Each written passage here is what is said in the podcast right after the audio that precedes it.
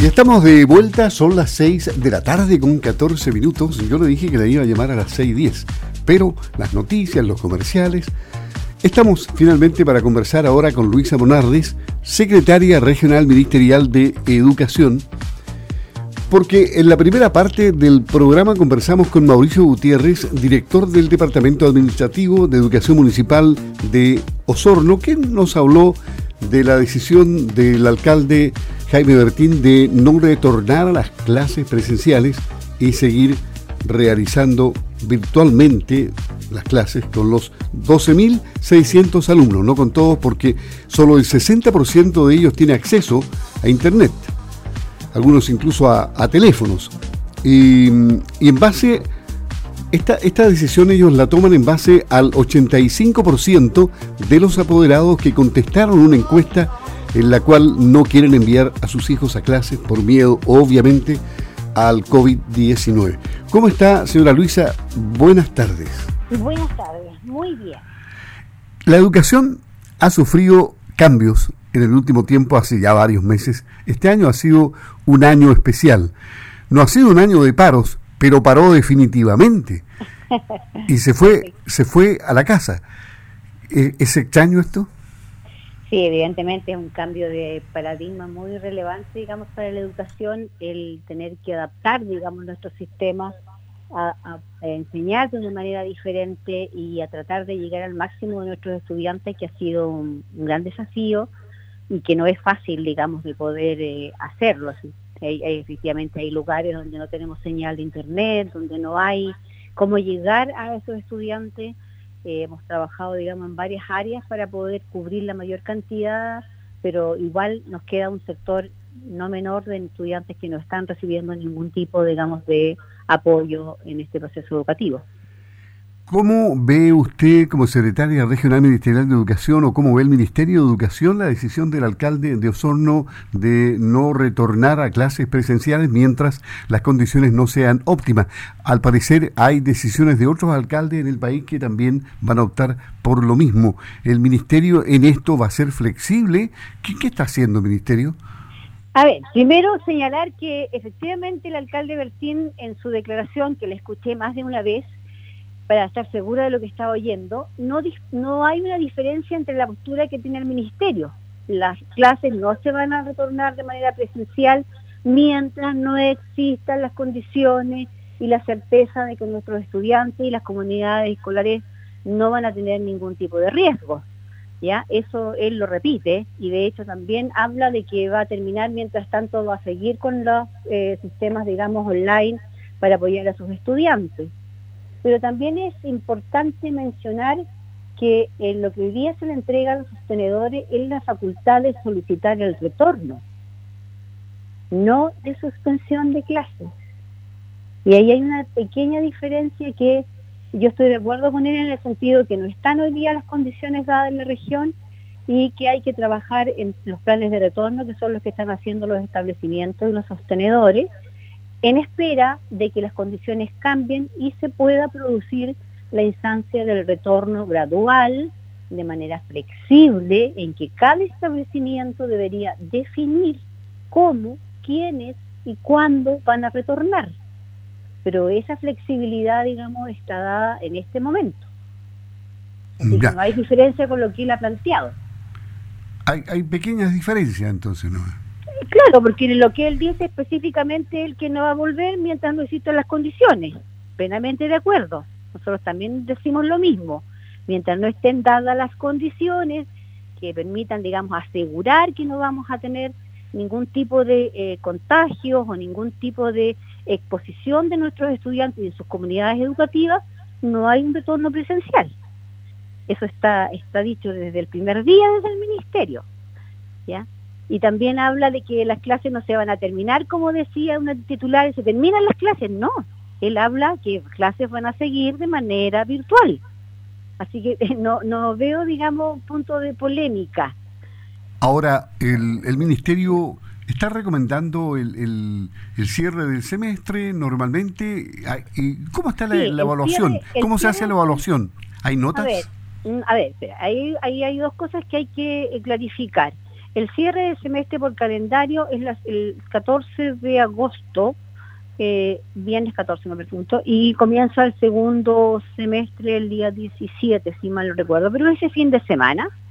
Y también aclarar que este año comenzó a regir el decreto de evaluación número 67, que estipula una modificación y un cambio en la forma de los procesos de evaluación. Hoy día, a partir de este año, cobraba una importancia fundamental, digamos, la evaluación de procesos, las evaluaciones formativas, las ponderaciones de las evaluaciones distintas de los años anteriores a los que estábamos acostumbrados, que era un número de notas de acuerdo al número de horas de clase. Todo eso se había modificado, eh, es, es una modificación que se hace ya desde el año anterior, pero que entraba este año en vigencia. Entonces, en base a ese, al, uso de ese decreto, es que nos permite hoy día hacer una evaluación, un proceso de evaluación mucho más centrado, digamos, en los procesos de aprendizaje que en la calificación, que es la nota numérica, digamos. Por lo tanto, hoy día podrían haber dos o tres evaluaciones formativas que al final del periodo, de acuerdo a los aprendizajes del estudiante, pudieran convertirse en notas. O sea, o sea, el proceso de aprendizaje podría ser eh, inferior en cantidad, a lo mejor no en calidad, a un año normal.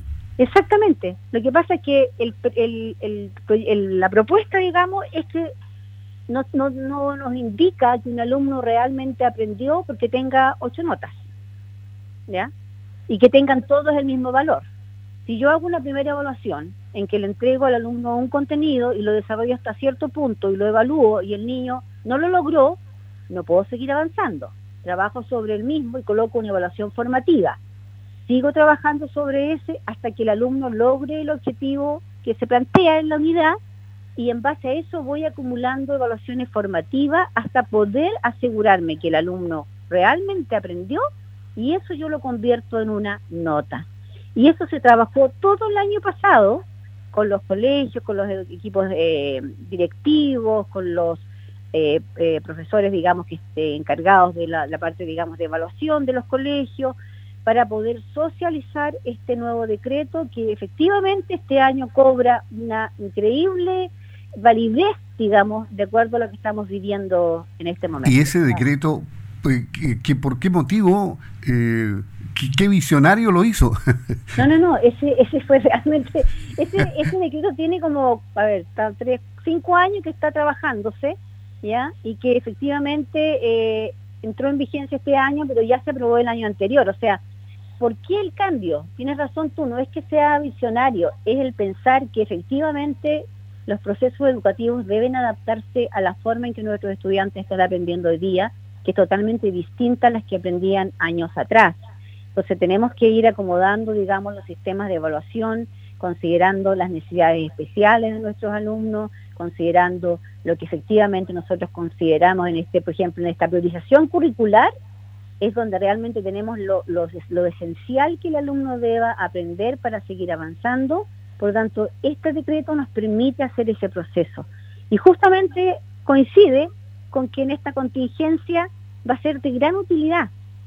Y no vamos a tener tampoco profesores estresados porque tienen que cumplir con la cobertura curricular, que tienen que poner no sé cuántas notas, no, hoy día se hace una evaluación de proceso en que yo me aseguro que lo que a mí me interesa que el niño aprenda el lenguaje en cuarto básico, lo logre, digamos, durante el año y no en una prueba que va a valer lo mismo. Puede que la primera prueba cueste el 10% de la evaluación y se hagan tres pruebas, la segunda cobre un 40% y la última un 50% del año y eso sea una nota final. O sea, esa modificación la pueden hacer los establecimientos de, manera interna, digamos, en sus reglamentos de evaluación. O sea que la educación puede no ser tan rococó, digamos, por usar un término para decir que, y, puede ser más efectiva, más rápida, más no simple. No más rápida, sino que eh, más centrada en que efectivamente, primero, no todos los niños aprenden de la misma manera ni al mismo tiempo y le damos una oportunidad a ese estudiante de poder ir aprendiendo en el tiempo. Porque antiguamente te pasaban un libro, lo leías, te hacían una prueba y si tú te sabías el libro tenías una evaluación. Hoy día a lo mejor sería importante también saber quién entendió el niño de ese libro más que decir cuál es el nombre de personaje importante. Que si bien en algunas lecturas es relevante, en otras no lo es tanto que se llame Juan o se llame Pedro.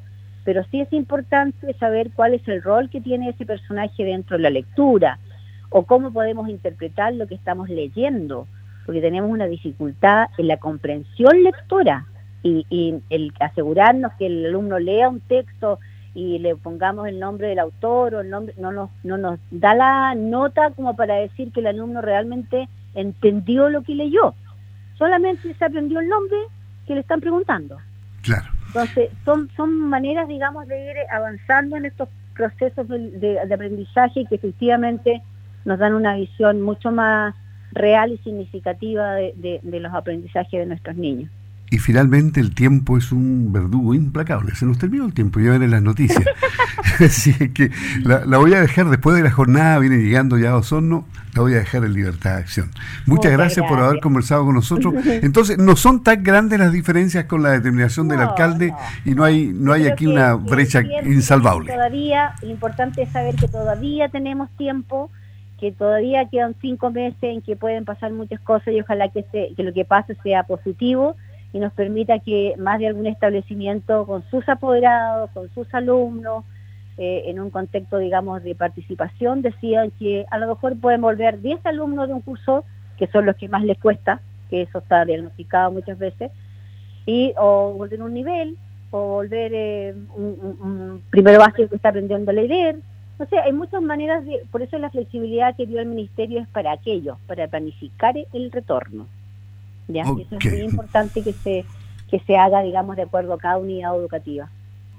Ok, muchas gracias eh, Luisa Monardes, secretaria regional ministerial de Educación de la región de los lagos, aquí en Haciendo Ciudad. Hasta pronto, gracias. Listo, que estés bien. Chao.